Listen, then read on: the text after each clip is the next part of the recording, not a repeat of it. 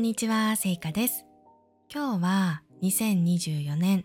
1月30日の火曜日です。皆さん、先週はどんな1週間でしたか？私はですね、先週は映画を見てきました。最近、私は映画館によく行ってますね。前にラジオでもお話ししましたけど、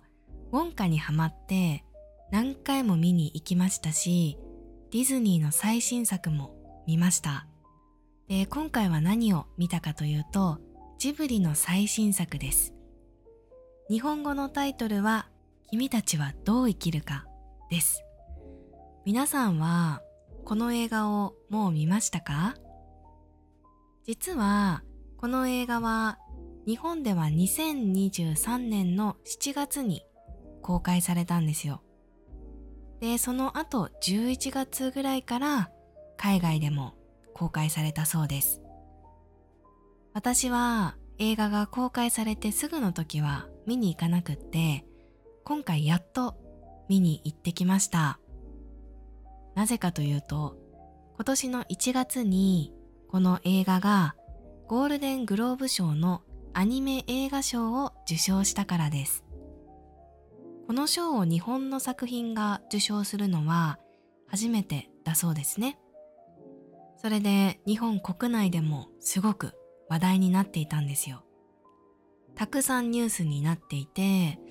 で、私もそのニュースを見て、うわぁそんなにたくさんの人に見られている評価が高い映画なんだって改めて思って、これは映画館で見なかったら後悔するかもしれないと思ったので、急いでチケットを予約して見に行ってきました。賞を取ったからなのか、映画が公開されてから半年以上経ってるんですけど、まだ映画館で上映されていました。ということで、一人で見てきたんですけど、うーん、まあ、やっぱり難しい映画でしたし、いろいろ思うことがあったので、見た後にインターネットでいろんなことを調べたんですよ。そしたらですね、内容よりもこの映画に対しての反応が日本国内と海外で全然違うような気がして、それが気になったので、今日はそのあたりについてラジオでお話ししていこうと思います。まず、この映画はですね、日本では全然公開前に宣伝されなかったんですよ。普通映画って公開前にポスターが出て、その後予告編、英語だとトレーラーと言われるものが公開されて、で、テレビとか映画館でそのトレーラーが流れるじゃないですか。で、公開直前にはその映画に出る俳優さんとかがテレビなどのメディアに出て宣伝をするんですけど、今回はポスターとタイトルのみ公開されて、それ以外は何にもなかったんですよ。で、そのポスターも、アオサギというキャラクターの絵に、君たちはどう生きるかとタイトルが書かれているのみで、正直それを見ただけでは、全くどんな映画なのか予想ができない感じだったんですね。なので、多くの日本人は新しいジブリの作品だという情報だけで見に行ったんですよ。どんなストーリーなのか、どんなキャラクターが出るのか、どんな映像なのか、誰が声を演じているのか、などなど何にもわからない状態で、なんというか、こう中身がわからないびっくり箱を開けるような、そんなワクワクした気持ちで見に行く人が多かった。そんな印象です。で、私はですね、ジブリが好きなんですけど、正直、公開されることも知らなかったんですね。はい。友達が見に行って、それを SNS で上げていたので、それを見て知ったっていう感じでしたね。完全にタイミングを逃しました。はい。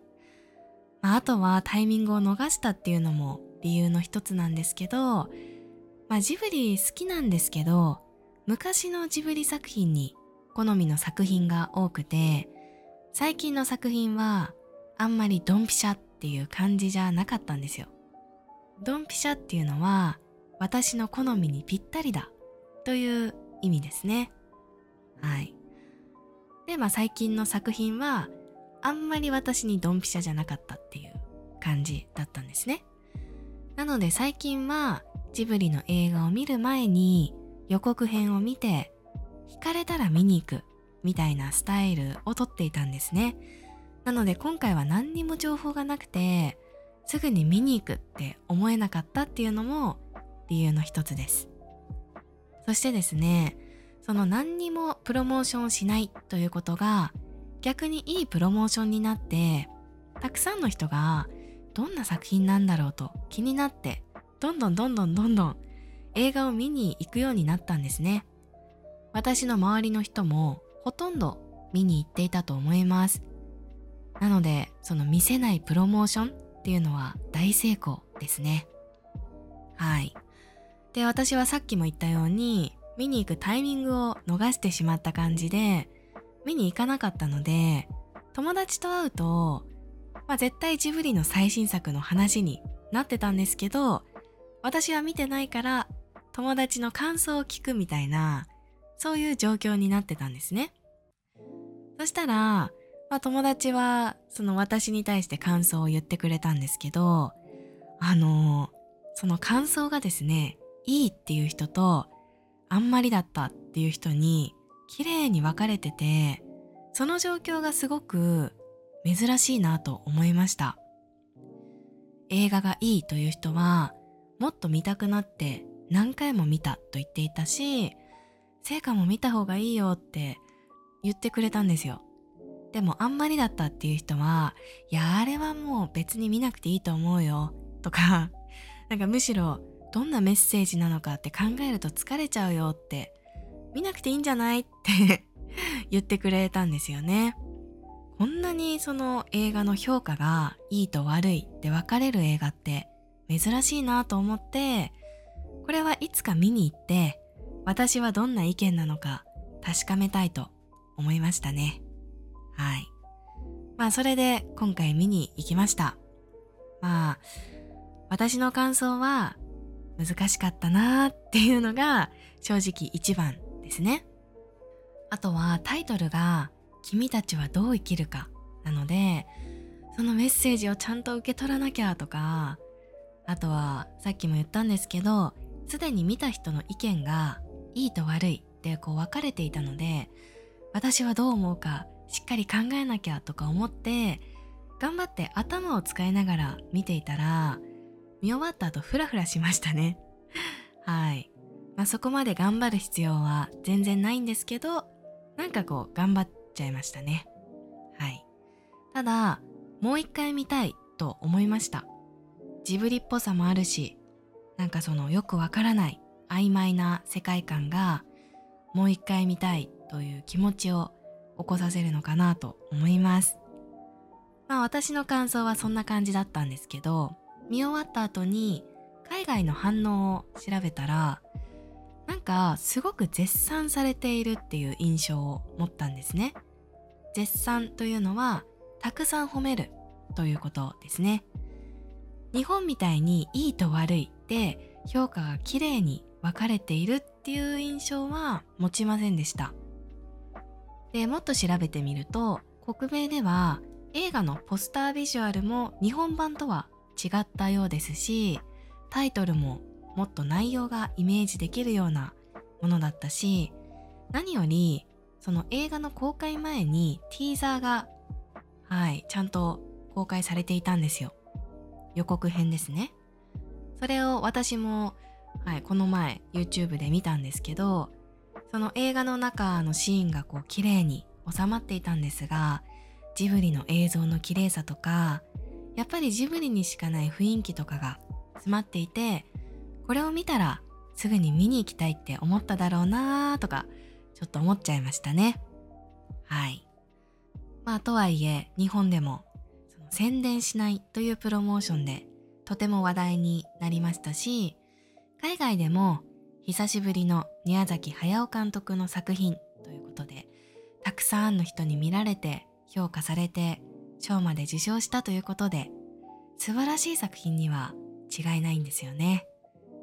はい。このような作品を映画館で見るという機会を逃さなくてよかったなと思いました。まあ、内容は難しくて、なんだこれはと思うかもしれませんが、見終わった後、なんかこう、満足感？あ、これを全部見たみたいな、はい、そんな満足感があったので、まだ見ていないという方はぜひ見に行ってみてください。はい、ということで、今回はジブリの最新作について話してみたのですが、いかがでしたか？皆さんはもうこの映画を見ましたか？見たとしたらどう思いましたか？ぜひ教えていただけたら嬉しいです。それでは今回も最後まで聞いてくださってありがとうございました。また次のラジオでお会いしましょう。さようなら